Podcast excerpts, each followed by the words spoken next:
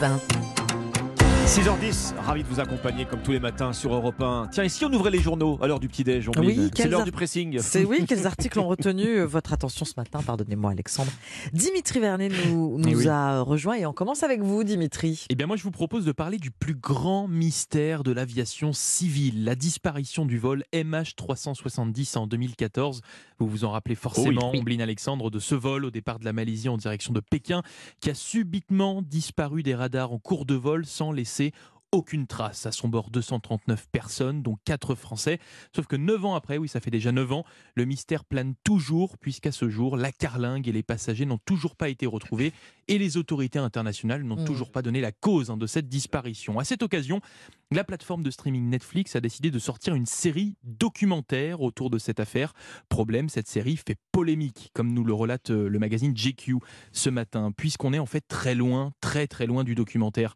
Car certes, la série nous expose des faits, mais elle accorde beaucoup, beaucoup trop d'importance sur la suite et à certaines théories pour expliquer la disparition de ce vol. Des théories scientifiquement fausses, comme celle d'un détournement de l'avion par les services de renseignement russes ou d'un missile américain au large du Vietnam. C'est du n'importe quoi, explique euh, Xavier Titelman, un expert en aéronautique, qui ne comprend pas pourquoi la série a mis sur un même pied d'égalité euh, ces théories Mhm. fantaisistes avec celles qui sont les plus probables, hein, comme celle d'un détournement de l'avion ou d'un problème électrique. La défaillance technique, hein, une thèse sûrement trop banale pour Netflix, Ah. qui ne l'a même pas abordée dans son documentaire, documentaire entre guillemets. MH370, les théories les plus folles sur l'avion disparu, dévoilées par Netflix. Un article à retrouver dans le magazine GQ ce matin. Bon, le, le, le recours au fantasme comme euh, levier d'audience en quelque Ah oui, sorte. C'est ça. Comme, comme très souvent hein, sur la plateforme. Dommage. On n'a pas besoin de fantasme, on, vous- on, on est tout, oui, on vous écoute, on vit de votre sélection ce matin dans la presse. Retour sur Terre, double actualité aujourd'hui pour notre collègue Stéphane Bern. Non seulement vous allez le retrouver dès 16h sur Europe 1 avec son équipe Oui, pour son émission Historiquement Vôtre, mais c'est également ce jeudi que 18 nouveaux sites historiques sélectionnés pour le loto du patrimoine vont être dévoilés. Coup de projecteur dans le Figaro sur ce tirage et ce jeu de grattage de la mission Berne. Euh, ces jeux qui ont permis de récolter 125 millions d'euros ces cinq dernières années. On se balade en France métropolitaine et au cœur des départements d'outre-mer à la recherche de ces trésors de nos régions, souvent oubliés, sauf par ceux qui vivent là. Euh, parfois quelques centaines d'habitants seulement. Autant de sites euh, qui font partie de notre histoire à tous et que la mission patrimoine espère bien sauver.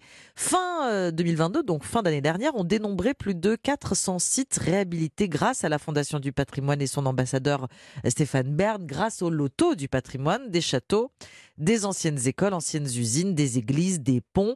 Euh, Il y a par exemple la rotonde ferroviaire de Montabon dans la Sarthe qui a reçu il y a 5 ans 480 000 euros grâce au loto du patrimoine.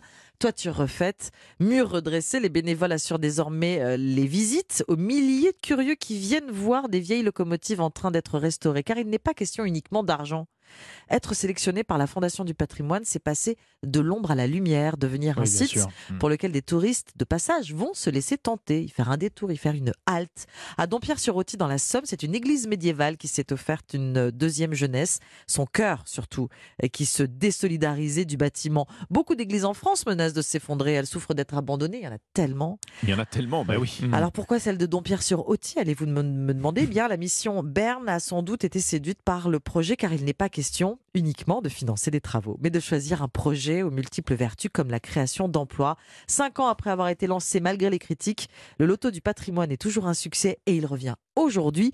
C'est dans le Figaro et retrouvez Stéphane Bern dans Historiquement Vôtre sur Europe 1 entre 16h et 18h. Plus de 30 000 communes et à peu près autant d'églises en fait. C'est le premier monument, euh, le monument le plus familier euh, historique. Vrai, oui, Exactement. et certaines sont, sont laissées à l'abandon et donc il y a des habitants qui se mobilisent pour les sauver. C'est euh, à vous, Alexandre.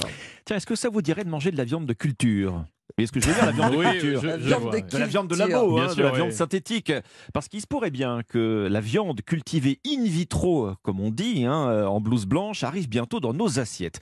Alors c'est un burger euh, pas forcément très appétissant qui a attiré mon regard ce matin dans les pages du Parisien. Oh. On a l'impression que le steak haché ne sort pas de la boucherie ou de la cuisine. Impression confirmée, celui-ci qui est en photo dans le quotidien a été cultivé en laboratoire. Ouais. Mm. Or, il se pourrait bien qu'on sorte bientôt de la stricte expérimentation scientifique. Le Sénat vient de conclure une mission d'enquête sur la viande cellulaire et cette option est sérieusement envisagée désormais comme une solution d'avenir pour mettre une entrecôte dans votre assiette à moindre frais pour notre planète. Bah oui, quelle est la grosse différence entre la viande synthétique et la viande naturelle? Vous avez Mais dit le goût, Dimitri Mais bien sûr, Vous c'est avez dit le goût La texture. La, la texture, mais c'est aussi qu'on, pour la fabrication de la viande, en tout cas pour la commercialisation, euh, une question de question d'écologie Bon, aussi. alors là, je ne saurais pas vous répondre sur Ah, le goût, je- j'ai jamais essayé. Ah, Euh, euh, la première différence, effectivement, Eh oui, vous avez raison Dimitri, avant d'avaler la première bouchée, c'est l'élevage. Bien sûr. Évidemment, Et- beaucoup moins de gaz à effet de serre rejetés dans l'atmosphère, vous n'avez plus besoin d'élever, de nourrir, de soigner, ni d'abattre des bêtes. La viande de synthèse, c'est quoi? Vous prélevez une cellule de veau, de vache, de Mhm. cochon, et adieu, vous les oui, multipliez oui. en labo jusqu'à obtenir un bon steak. Enfin, un bon steak, un on- bon steak. ça reste à voir. Vous imaginez bien que d'un côté, les éleveurs euh, freinent des quatre fers, que de l'autre côté, l'industrie pousse à la roue. Alors déjà, de fait, plusieurs entreprises françaises vont déposer dans les tout prochains mois des demandes officielles de mise sur le marché de cette euh, viande de synthèse. En cas de feu vert des autorités, les premières viandes cellulaires pourraient être intégrées euh, dans des plats à préparer à partir de 2025. Ah oui, c'est demain. Miam miam. Oui, oui, c'est ça. Euh, La viande de culture, au qu'on parle du supermarché Mhm. Ou de resto, en fait, elle existe déjà. Alors, pas en France, hein, mais si vous allez à Singapour, par Oui. exemple, Omblin, je sais pas, vos prochaines vacances, par vous exemple. pourrez oui. déguster des nuggets issus de la mise en culture de cellules animales. Alors, chez nous, ouais. Chez nous, on n'en est pas encore là, hein. Euh, euh, mais le Sénat, en tout cas, va, va rendre ses conclusions euh, de son enquête à la fin du mois. On se dirige a priori vers un feu vert pour des recherches sur la viande cellulaire, recherches encadrées par des organismes publics. Alors en fait, pour l'instant, le principal obstacle, c'est le prix. hein. Euh, Oui. une, Ah oui, une viande Ah, synthétique, bien sûr. 100 euros le kilo. Waouh. Donc, en fait, Oui, il faut. c'est- une question d'échelle, en fait. Il y a, il y a encore cette- ce 100 prix, euros ce prix à Ah faire oui, 100 euros le baisser. La viande in vitro bientôt dans votre assiette, c'est à Bon. dire ce matin dans le Parisien, aujourd'hui en France. Bon appétit. Merci Alexandre, enfin je crois. merci Dimitri. C'était le pressing, notre santé, notre bien-être au cœur de l'émission Bien fait pour vous le matin. On parlera, alors pas de viande cellulaire, mais on parlera d'assurance aujourd'hui, comment bien les choisir, comment éviter les arnaques. Oui, vous avez rendez-vous avec Mélanie Gomez et Julia Vignali sur Europe 1. Bien fait pour vous, c'est de 11h à midi.